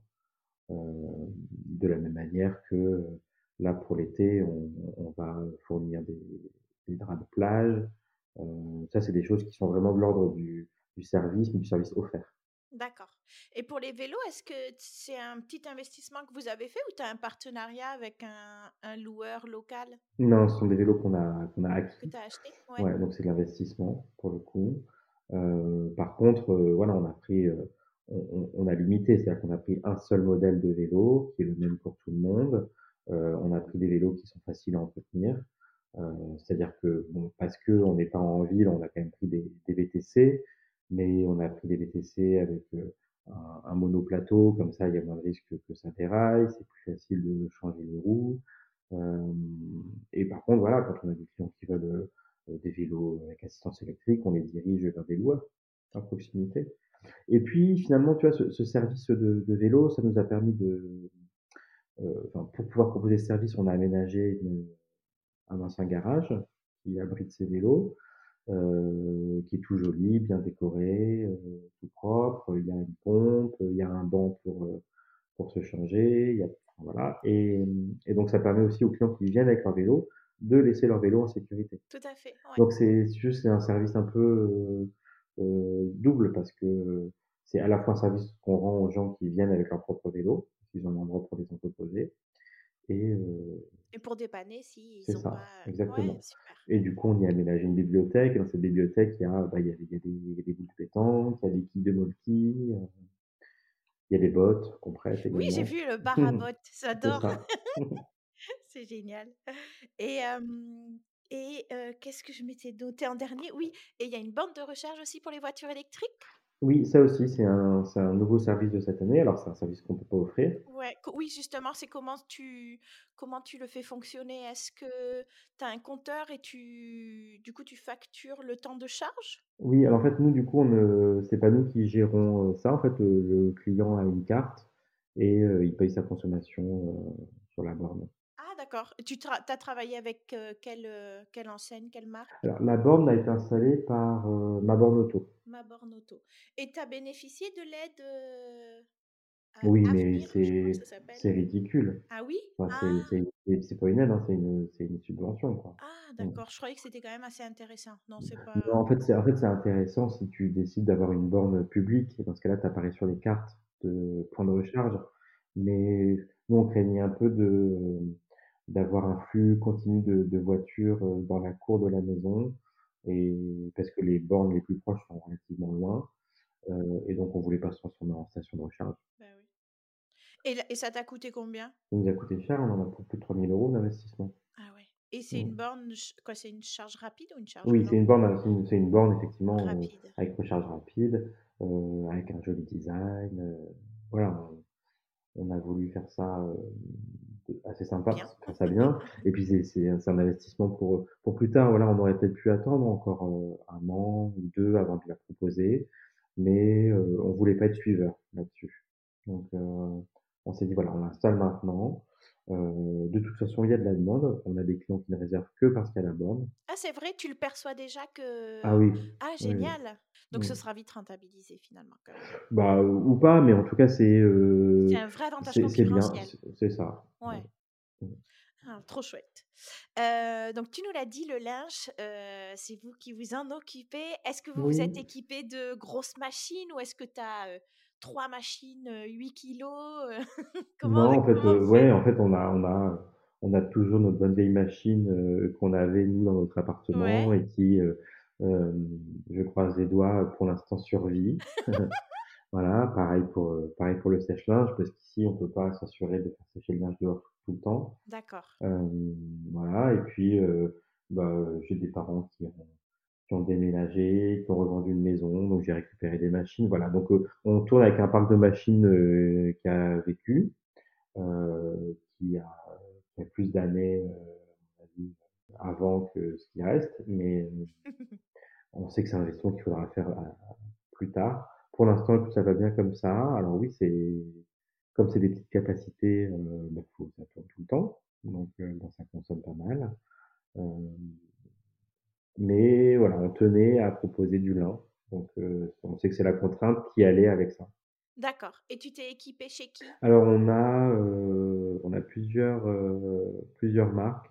On a un panaché de, heu, AMPM et de Zara Home. Et tu es content? C'est, heu, la qualité est là? On est content du rapport qualité-prix, heu, du fait de l'usage intensif qu'on en fait. C'est ça. Heu, en fait, on a hésité au début, hein, on se dit: «Peut-être qu'il faudrait investir dans des choses plus qualitatives», mais je sais pas si ça résisterait plus longtemps. Heu, enfin voilà, c'est un sujet. Alors on est beaucoup sollicité et là il y a une, marque, hein, qui, heu, qui nous a fait une proposition avec laquelle voilà, je pense qu'on renouvellera, heu, quand il faudra avec eux et donc on changera effectivement de fournisseur. Oui, c'est un c'est un budget conséquent. Oui, complètement, Heu, surtout sur du lin en mmh. plus, heu, effectivement. Et vous êtes partis sur combien de jeux par, chambre? On en a 3. 3 jeux par chambre, OK. Ouais. Et en termes de literie, heu, j'ai vu que c'était des matelas et des oreillers en laine. Oui. vous êtes, vous êtes équipés auprès de qui? Alors en fait, effectivement, quand on a, la maison, donc on a on ça a été une maison de famille, pendant pendant très longtemps et nous, on trouvait cette histoire sympa de se dire qu'on allait aussi en faire, heu, une maison de famille, qu'on allait créer nous de de bah, de de toutes pièces. On a on a nommé les chambres des prénoms de de nos grands-mères Et hem, j'avais très envie de me dire que dans ces chambres, on allait retrouver, heu, bah, les lits qu'il y avait chez nos grands-mères. Donc ces lits, heu, capitonnés en en laine de mouton avec, le coutil, rayé dessus et heu, on a cherché un fabricant français, heu et heu, artisanal en fait de de matelas en laine. Donc on a travaillé avec des, un couple qui est dans l'Aveyron, qui pareil a changé de vie il y a quelques années, a quitté, la ville pour, acheter cette maison, au au cœur de l'Aveyron, heu et changer de vie et fabriquer des se mettre à fabriquer des matelas et des oreillers en laine. Donc ils font tout à la main, c'est une toute petite équipe. Heu, ils ont la chance d'être dans un ancien moulin également. Et donc comme il y a une rivière qui passe juste à côté, heu, toute la laine est lavée, heu, à l'eau de la rivière. Et donc il y a aucun produit chimique qui rentre dans dans le process de fabrication, et c'est un confort exceptionnel. Trop chouette. Est-ce qu'ils ont, heu, tu sais s'ils ont un site internet ou qu'on on peut les trouver? Oui, ils ont un site internet, ça s'appelle Au fil de laine. Et tu as des j'imagine des très bons retours, heu, de la clientèle sur ce confort, Oui. Alors les, nos hôtes sont assez sont assez, interrogatifs au début. Il y en a qui y en a pour lesquels ça évoque des des souvenirs incroyables de dire: «Mais oui, effectivement, il y avait ça chez ma grand-mère. Oh là là, ça fait des années que j'ai pas dormi dans un lit comme ça». Hem et puis il y a des gens qui sont un peu dubitatifs de se dire: «Ouh là, il y a des capitons, ça doit pas être très confortable» et puis en général, heu, au réveil le lendemain, heu, tout le monde est convaincu. Oui, j'en doute pas. C'est plus c'est plus difficile par contre sur, hem, sur les les couettes par exemple, parce qu'on a des couettes en en duvet. Heu, là par contre, on rencontre parfois des gens qui ont des allergies ou, ou qui trouvent que ça fait du bruit par exemple, tu vois? Ou que c'est trop lourd. Ah oui, Mmh. Alors que sur les matelas en laine, on a aucun aucun retour. Et ça, c'est eux aussi qui le font? Non, alors on n'a pas pris les couettes on n'a pas pris les couettes en laine parce que nous on trouve ça trop lourd. Heu, donc on a pris des couettes en en duvet et c'est des couettes du commerce. Et les articles de toilette, là, tu as fait, le choix de quelle marque aussi? Peut-être que déjà, est-ce que c'est du savon solide, des produits liquides? Depuis depuis qu'on a ouvert et jusqu'à aujourd'hui encore, on travaille avec, la marque Marius Fabre, bah, bah, qui est une entreprise, patrimoniale et familiale et ça, ça nous tenait vraiment à cœur que le savon de Marseille continue chez eux à travailler, comme il a toujours été. Donc c'est quand même une fabrication, heu, ancestrale, on va dire Ouais, ouais. et heu et donc on était très contents de travailler avec ces produits-là et par contre pour les chambres, on les on a choisi la version liquide du savon de Marseille, qui puisse faire, corps et cheveux, heu et donc ça, c'est ce qu'on fournit, heu, dans les chambres et on a on travaille avec Marius Fabre parce qu'en fait, ça nous permet d'acheter, heu, en vrac des grandes quantités parce que tout l'entretien de la maison, heu, se fait à partir de ces produits. Qu'on fabrique notre lessive, heu, notre liquide vaisselle, heu, l'entretien, enfin les produits enfin les voilà, ce qu'on utilise pour nettoyer les sols, le carrelage des salles de bain et cetera. Tout se fait à partir des produits, heu, Marius Fabre, donc soit savon de Marseille, soit savon noir. Trop bien. Donc tu reçois toi des bidons, c'est ça? Ouais, c'est ça. Excellent. Ah mais c'est chouette et ça, c'était important pour vous de de travailler avec, ou en tout cas de développer l'activité dans une démarche écologique aussi? Oui, alors, il y a plusieurs points sur lesquels en fait on prête beaucoup d'attention. Il y a, heu, le fait de travailler en circuit court et donc d'acheter, heu, en direct auprès des fabricants, heu et si possible, c'est des gens qu'on connaît, qu'on rencontre et qu'on côtoie. Heu, c'est pas toujours le cas, mais en tout cas, au moins on achète en direct, sans intermédiaire.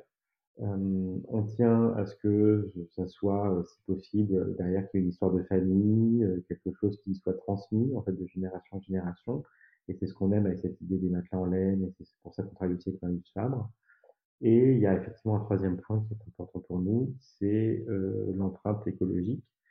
Hem et donc on essaie de c'est pas toujours évident, hein, quand tu fais de de l'hébergement, heu, touristique, mais on essaie d'être de tendre vers le zéro déchet. Super. Mmh.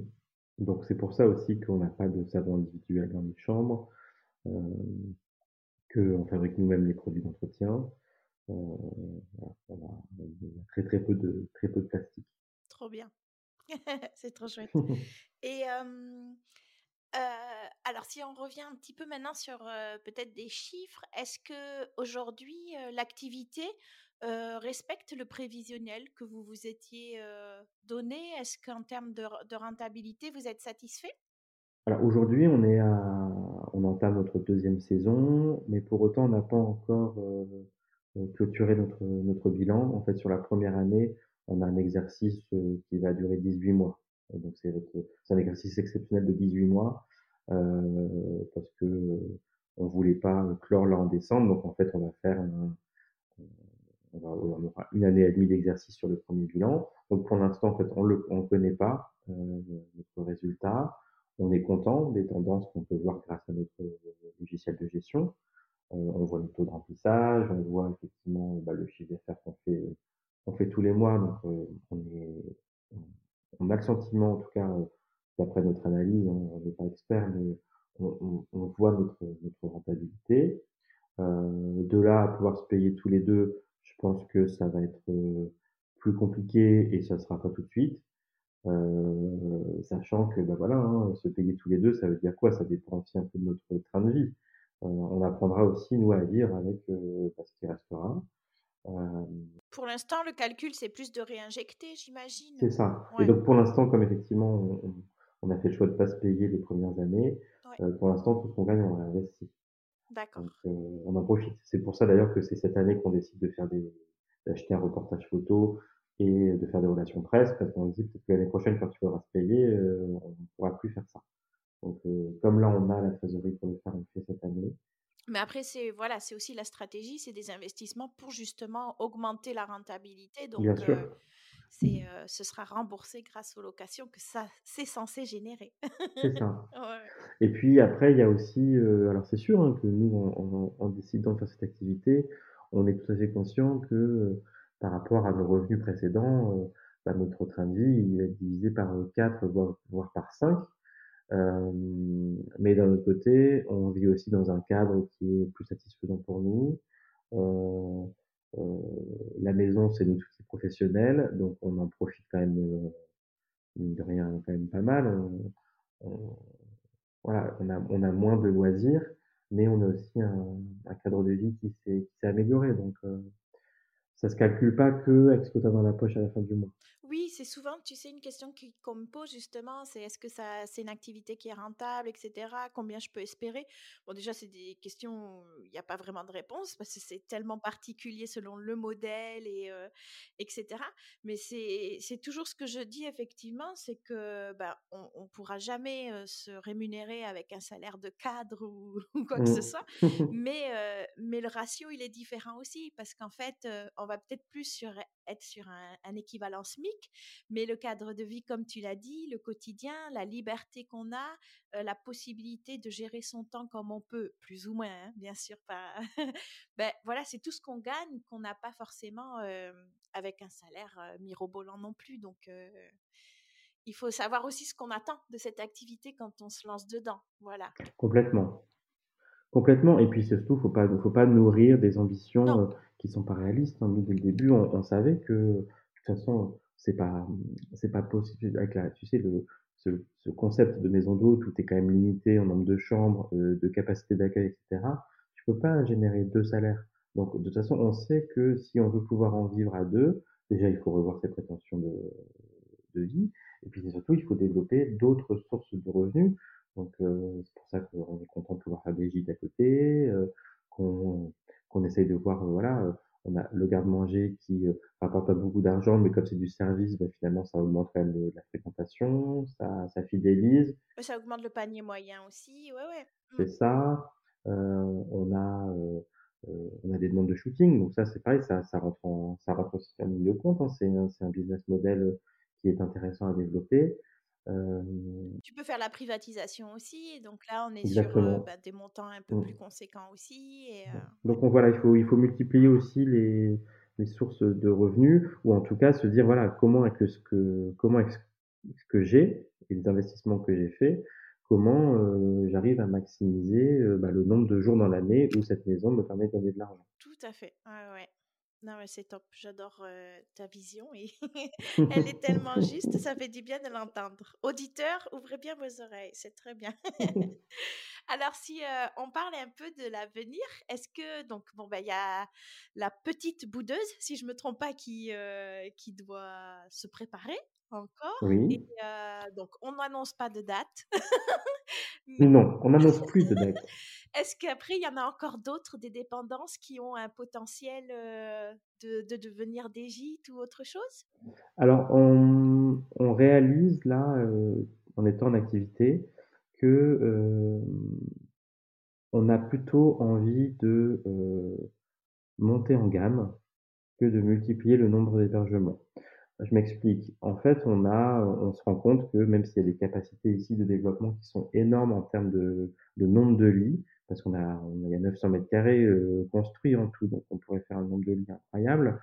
Euh, si on multipliait les concepts, on pourrait avoir des maisons d'hôtes, on pourrait avoir des gîtes, on pourrait avoir des maisons, de vacances, mais on se rend compte que finalement, le, ce qui n'a pas de prix ici, c'est euh, bah, cette nature qui est omniprésente, c'est fait d'avoir des grandes surfaces qui sont euh, très calme, euh, tout en étant chaleureux.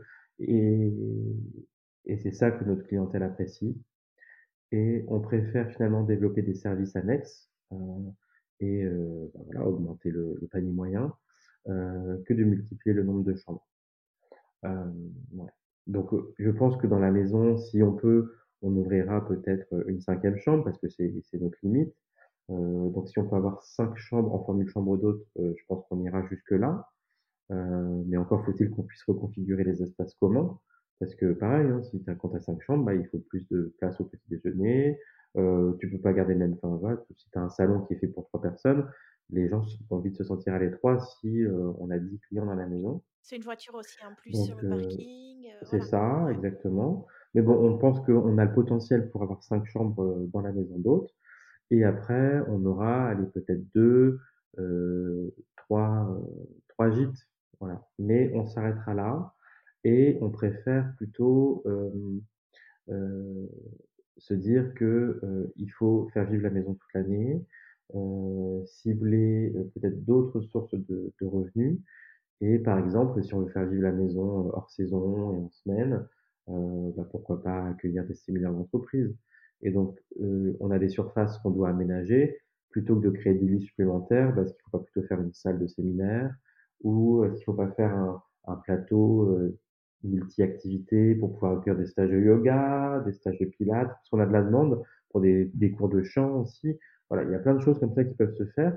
Et donc, on, est plus dans cette optique. Alors, on n'a pas fait les arbitrages encore, mais on est plus dans cette optique de se dire, plutôt que de multiplier le nombre de chambres euh, et des investissements nécessaires, euh, ben on se dit si cet investissement on les fait plutôt sur des gains de confort et des nouveaux services proposés, est-ce que c'est pas plus satisfaisant? Pour nous et pour l'expérience de nos clients Oui, parce qu'après, il y a aussi le calcul du temps de travail que ça te demande. Bien sûr. En augmentant la capacité, euh, certes, tu, normalement, oui, tu es censé euh, être plus rentable, mais c'est aussi beaucoup plus de temps que tu dois consacrer et d'investissement. Donc, au final, est-ce que c'est un vrai bon calcul? Pas forcément.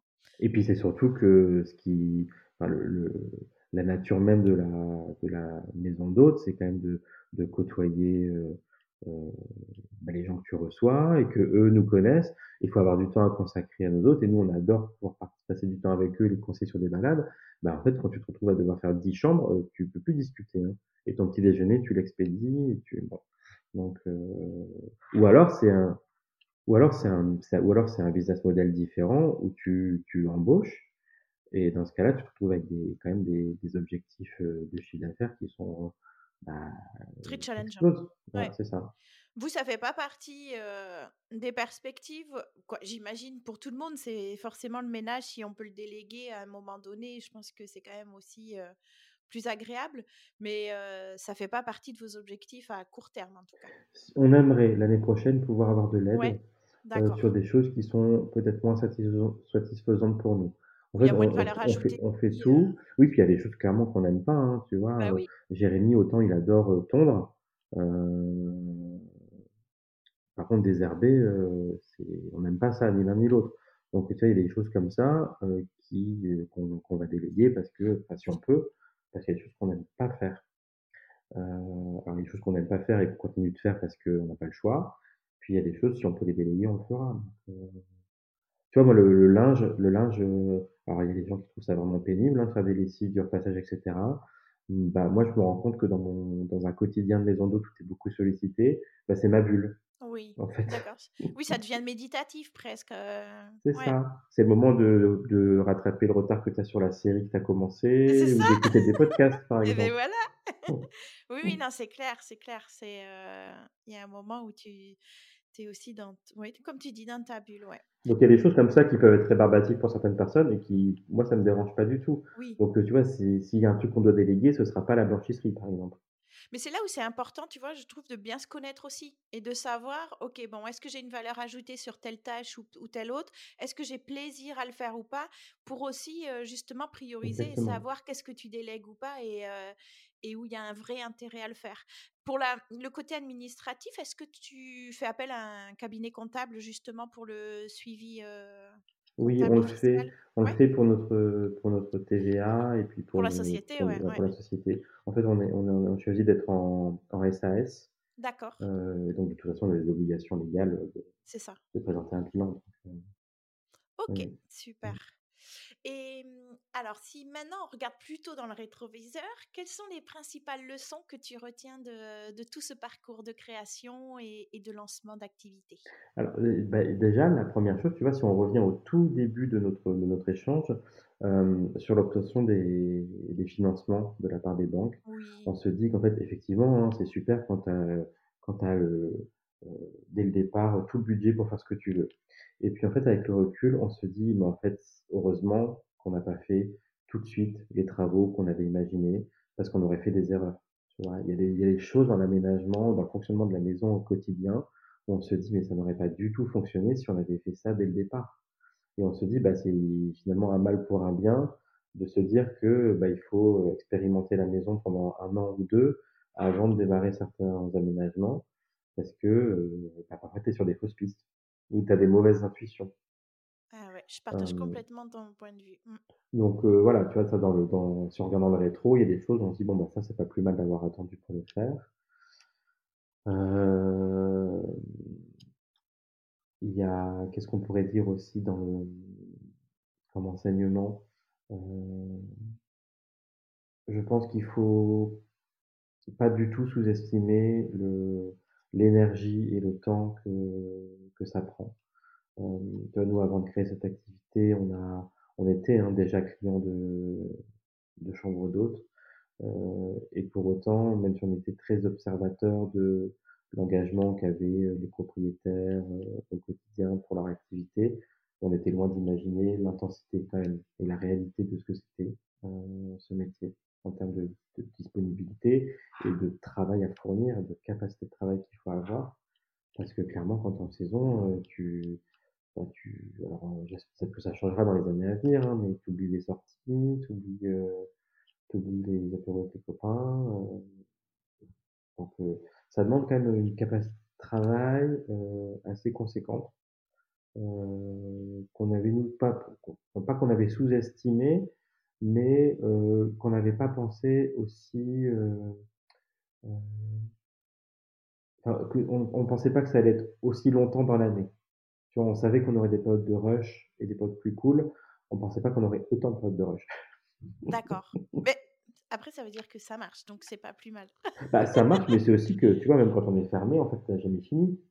Ah ben non, Parce que tu as t'as la, bah, t'as, t'as- t'as la taille de la propriété. Alors nous, on savait à quoi s'attendre parce que on a toujours aimé faire des travaux, on est bricoleurs tous les deux.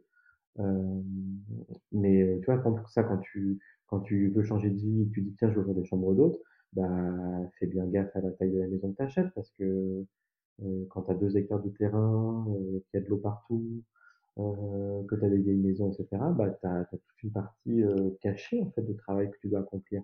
Parce que si tu commences à devoir faire appel à des pros à chaque fois que tu as un couac, bah, c'est même pas la peine d'espérer être rentable. Moi, je le dis souvent, dans ma propre expérience, j'avais pas mal anticipé le temps de travail à l'intérieur du gîte, mais les extérieurs, c'est comme si je les avais occultés complètement. Et, et en fait, je me suis dit, oh mon Dieu, mais le jour où il a fallu effectivement tondre, faire l'entretien de la piscine, bon, moi j'avais le sauna, jacuzzi, etc. Je me suis dit: «Mais Laura, tu es déconné!» Ouais. C'est fou quand même et effectivement, de toute façon, même juste à titre perso, une maison, c'est beaucoup de temps. Mais alors après quand, heu, tu es dans l'activité et autres, c'est, non, non, faut, heu, Mmh. faut absolument pas, sous-estimer la charge de travail que que ça demande, ouais. C'est ça. Quelle a été la plus grosse difficulté à laquelle vous avez été confrontés? Est-ce que c'est encore la banque ou il y a eu peut-être une galère, quelque chose que vous avez eu à à gérer, à surmonter? Mmh, bah, ça, c'est un truc qui est très lié à la configuration de la propriété telle qu'elle est ici. C'est qu'en fait, hem, je te disais tout à l'heure que quand on les anciens propriétaires, ils avaient, hem, des gîtes et des chambres d'hôtes et qu'à la fin de leur activité, pour, heu, avoir un peu moins de travail, il y a une partie des gîtes qui ont été transformés en logements et il y a des locataires qui sont là toute l'année. Et bah, ça, typiquement, de vouloir lancer son activité, sur une propriété, où vivent des gens qui sont là, chez eux toute l'année, bah, c'est une cohabitation qui est pas toujours évidente. Et heu, donc ça, ça a été une difficulté pour nous au quotidien, de gérer, heu, à la fois, notre, notre maison, heu, notre lieu de travail et le lieu d'habitation d'autres personnes qui vivent là, en fait. Mmh. Que vous avez pas choisi en plus? qu'on n'a pas choisi, ouais. Ouais. Bah, ça, globalement, ça se passe plutôt bien, hein, Oui, oui, oui. c'est quand même c'est quand même quelque chose, qui, qui pour nous, s'est ajouté à tout le process de création d'une maison. Oui. Qui un paramètre, c'était une contrainte supplémentaire. Oui, j'imagine, c'est aussi une charge mentale en plus parce que forcément, il il faut être sûr que tout roule et que ça matche bien avec l'activité aussi, quoi. Ouais, c'est ça. Ouais. Et ça, c'est quelque chose qu'éventuellement vous pouvez modifier, quoi? Est-ce que vous, vous êtes ouvert à l'idée d'interrompre ces contrats de longue durée? Ou est-ce qu'au contraire, ça reste, quand même une source de revenus à à pas négliger? Alors en fait, nous, on cherche pas à les interrompre, voilà, l'é l'équilibre tel qu'il est, fonctionne bien. Par contre, à chaque fois qu'on a eu un un départ, on s'est posé la question de remplacer ou pas le locataire. Et là, jusqu'à maintenant, on a récupéré 2 logements et 2 logements ont été transformés en, bah, en grandes boudeuses et en futures petites boudeuses. D'accord. Mais Et je tu en as encore combien du coup qui sont en location longue durée? Heu, 3. 3? Ah, il y en avait 5 en tout, Mmh heu, mh. OK. D'accord. Et et c'est des personnes qui qui ont quand même, une certaine intimité ou ils ils peuvent côtoyer ta clientèle? Non, alors en fait, on a, hem, on a mis en place, une sorte de règlement de cohabitation. Heu, en fait, heu, ce ce sont des logements qui sont très bien équipés, qui disposent tous d'un espace extérieur et heu, ils ont leur, vraiment tout ce qu'il faut pour pour vivre, hem, indépen de manière indépendante et et dans dans le respect de leur vie privée. Et donc il y a pas beaucoup de il y a pas d'espace, en fait, ici, finalement, partagé. Parce que, heu, les logements se trouvent sur une partie de la propriété, hem, dans laquelle se rendent pas nos nos hôtes. Et donc la partie à l'arrière de la maison, de toute façon, nous, on a on est arrivés, c'est une une chose qu'on a demandé à nos locataires, c'est que peu importe comment ça se passait avant nous, heu, nous, on souhaitait préserver l'intimité de la maison d'hôtes et donc les espaces, heu, à l'arrière de la maison étaient pas accessibles aux locataires.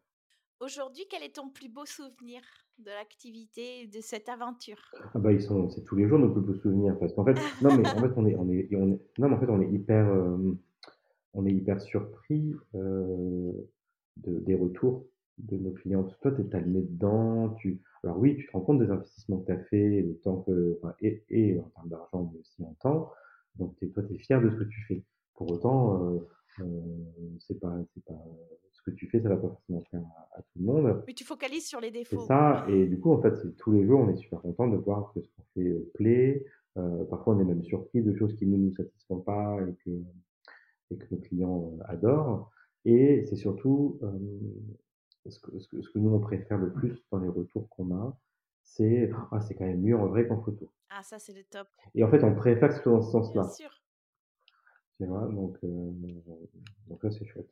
Non, mais c'est vrai que c'est Mais heu magnifique. Moi, je bah, j'adore ce que vous avez fait tous les 2. Mmh Je mh. c'est sublime, heu, beaucoup de goût et original en même temps. Donc heu, non, c'est topissime. pour les auditeurs porteurs de projets qui nous écoutent, si certains sont tentés de se lancer dans l'aventure, est-ce que tu aurais trois petits conseils à leur donner? Il faut que le couple soit solide. Ça, c'est vraiment impératif. Moi, je me rends compte quand on a été, quand on a ce projet, j'étais le moteur dans la changement de vie et j'ai dû convaincre Jérémy, mon conjoint, de, me suivre et ça n'a pas été évident. Euh, parce que bah, quand tu n'es pas l'initiative d'une décision aussi euh, lourde de conséquences pour le quotidien, bah, si ton couple n'est pas solide, euh, c'est compliqué. Donc c'est vraiment pas une aventure qu'on peut faire seul. En tout cas, quand on vit en couple, il faut pas penser qu'on va faire ça seul. L'autre, ça implique l'autre de, près ou de loin, mais l'autre est forcément impliqué dans l'aventure. Euh, ou alors, il faut vraiment être seul et le faire seul. Mais quand on vit en couple, en tout cas, je pense que c'est pas possible de, se dire qu'on va faire ça tout seul. Ça, ça a des impacts importants sur la vie de couple. Euh, Qu'est-ce que je pourrais donner d'autre comme conseil? Euh, de, Il faut, il faut pas avoir pas avoir trop de, de principes théoriques sur le comportement de, des gens qu'on va accueillir chez soi. Il faut être ouvert. Faut, quand on imagine des règles, eh ben, il faut, toujours se dire que la règle, il faut s'autoriser à ce qu'elle puisse changer au bout de, ne serait-ce que d'une semaine, même deux jours parfois, parce que euh, si on est euh, trop fermé sur les principes et les règles de fonctionnement de la maison, on se plante. Euh, je pense en tout cas, si on veut une expérience, si on veut garantir une expérience qui soit positive pour euh, tous les gens qu'on accueille, il faut se montrer souple. Euh, qui n'est pas évident selon les personnalités. Et moi, je suis pas quelqu'un de souple dans la vie, donc c'est un vrai challenge. Troisième conseil. Si, tu vois, justement, le fait de, le fait d'écouter quand même ce que disent les autres, c'est, très lié au fait de ne pas te fixer des règles trop strictes et d'accepter d'être souple. Parce que il y a des choses que tu perçois toi avec ton spectre et tu te rends compte que euh, c'est pas parce que c'est évident pour toi que ça l'est pour tout le monde. Voilà, donc euh, pour moi ça c'est, deux sujets qui sont très liés c'est vraiment d'un point de vue purement business, euh, il faut absolument, dès le début, s'assurer que le projet est dans, géographiquement bah, au bon endroit, que c'est pas parce que vous êtes tombé amoureux d'une maison qu'elle va plaire à tout le monde, parce que parfois si elle est mal placée, bah, pour l'activité touristique, c'est juste pas possible. En fait, c'est pas c'est pas que du coup de cœur, en fait c'est important de tomber amoureux de la maison qu'on va investir pendant des années, dans laquelle on va recevoir. Euh, pour autant, bah, c'est quand même euh, votre, votre profession, votre nouvelle profession. C'est avec ça que vous allez gagner votre vie. Donc, il faut quand même euh, s'assurer d'une certaine viabilité dès le départ. Et donc, euh, alors c'est soit ça passe par effectivement le fait d'être bien conseillé, d'être bien entouré, mais il faut surtout être très lucide sur euh, euh la, la capacité et le potentiel du lieu euh, dans lequel on imagine changer de vie. Effectivement, c'est vrai, tu, tu, tu, fais vraiment bien de le dire. Il y a l'aspect coup de cœur et qui est essentiel puisque vous allez vivre sur place. Donc, euh, il faut que, que, la maison vous plaise, mais il faut que ce soit aussi euh, ben, une super vitrine, au même titre qu'une boucherie va pas se mettre en pleine forêt Mmh. loin des axes routiers, bon ben voilà, votre chambre d'hôte ou votre futur gîte, il doit aussi avoir une certaine praticité et visibilité sur un axe ou un site touristique qui, qui va le valoriser aussi. Donc, Alors, on arrive déjà à la conclusion. J'ai deux petites questions pour terminer. C'est la première. Donc, dans quel établissement, ben, Jérémy et toi, aimeriez-vous séjourner le temps d'un week-end? Alors, nous, on adore euh, échanger avec d'autres euh, propriétaires de, de maisons d'hôtes et de gîtes. Et ça, ça passe beaucoup par les réseaux sociaux. Donc, euh, voilà, on, on, se fait des confidences, on se demande des conseils, on prend des nouvelles les uns des autres. Et donc, il y a tout un tas d'établissements où, en fait, on a l'impression de connaître par cœur les maisons et par cœur les, les, les, propriétaires, et en fait, dans lesquels on n'a jamais mis les pieds. Donc, on a une liste longue comme l'embras d'endroits où on doit faire notre tour de France des endroits où on va. Euh, et donc là, ce qu'on euh, début juillet. On a 3-4 jours euh, off tous les deux. Et donc, on va, on va expérimenter la maison Céronne. Ah, très chouette.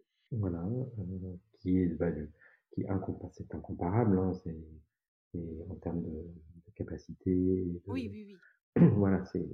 Ils ont une équipe de 30 personnes. Donc, donc là, on, on, va faire ça. Donc ça, c'est dans, dans, quelques, dans quelques semaines. Et est-ce que, est-ce que ça veut dire que c'est parce que tu as une privatisation ou parce que tu fermes? Parce que est-ce que tu as la possibilité de prendre ces petits jours de congé parce que vous vous faites remplacer peut-être? En fait, on n'a pas encore tenté euh, le, le, remplacement. D'ailleurs, c'est une activité qu'on a découvert en créant la maison d'hôte, en étant sollicité. C'est absolument génial comme métier, ça de se dire qu'on vient remplacer des propriétaires de maison d'hôtes et qu'on fait le tour du monde comme ça. Ça, j'adore l'idée. Euh, non, en fait, là, c'est, la configuration de notre planning de réservation qui fait qu'on a eu, on a des longs séjours qui se terminent tous en même temps et en fait, on a eu une fenêtre, on s'est dit, tiens, là, il n'y a pas de nouvelle réservation avant euh, trois jours après. Et on s'est dit, tiens, ça tombe dans un mois, euh, est-ce qu'on prend pas la décision, nous, maintenant, de dire, bon, allez, on regarde l'année dernière, l'année dernière, la même semaine, on n'avait personne. Euh, est-ce qu'on prend le risque d'avoir qu'une ou deux chambres occupées ou est-ce qu'on se dit, c'est tout, on ferme et on, se repose? Et puis, en fait, quand tu regardes un peu les, les, les prévisionnels de l'été, où tu dis, oula, juste après, on enchaîne on a euh, trois semaines consécutives euh, où on a euh, je ne sais combien de, de renouvellement complet de la maison à faire, tu dis bon bah là on va prendre trois jours pour se reposer. Oui, je crois que trois jours on peut se l'accorder. c'est ça. Mais c'est comme parfois, tu vois, on, voit une semaine avant qu'on a personne le dimanche soir, on se dit bah tiens dimanche soir on va se fermer. Oui, voilà. Ça, ça arrive. Tu bloques l'agenda. ok. C'est ça. Donc, euh, Donc, Maison Céronne, très bon choix. Et pour terminer en musique, quel titre illustre le mieux l'état d'esprit euh, de Moulin Moulin?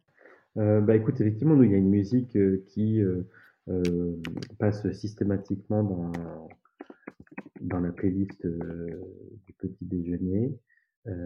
c'est c'est une chanson de Nora Jones qui est dans toutes les listes de petit déjeuner et de réveil, je pense, du monde. Voilà, mais effectivement, c'est les musiques, tu dis, euh, bon, bah, en fait, ça là, si je l'entends euh, encore une fois, je vais péter un câble.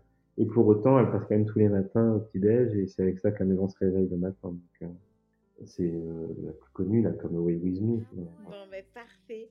Je note ça. comme ça, on se on se sentira un peu avec toi. bah écoute, merci beaucoup Nicolas. C'était vraiment un plaisir que d'échanger avec toi et de découvrir un petit peu euh, plus en détail cette superbe aventure plein de bonnes choses euh, pour la suite. Un bon petit euh, week-end euh, chez Maison Céronne et puis une très belle saison à venir à tous les deux et une belle continuation.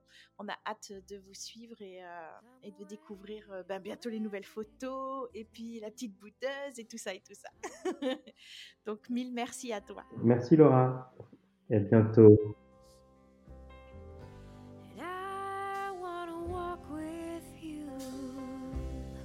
Il est déjà temps de se quitter. Heureusement, vous pouvez retrouver des extraits inédits grâce à votre abonnement à la plateforme. Pour cela, il vous suffit de vous connecter et de vous rendre dans le centre de ressources. Si vous avez aimé l'épisode, faites-le savoir en laissant 5 étoiles et un avis sur Apple Podcast ou en partageant votre écoute sur Instagram.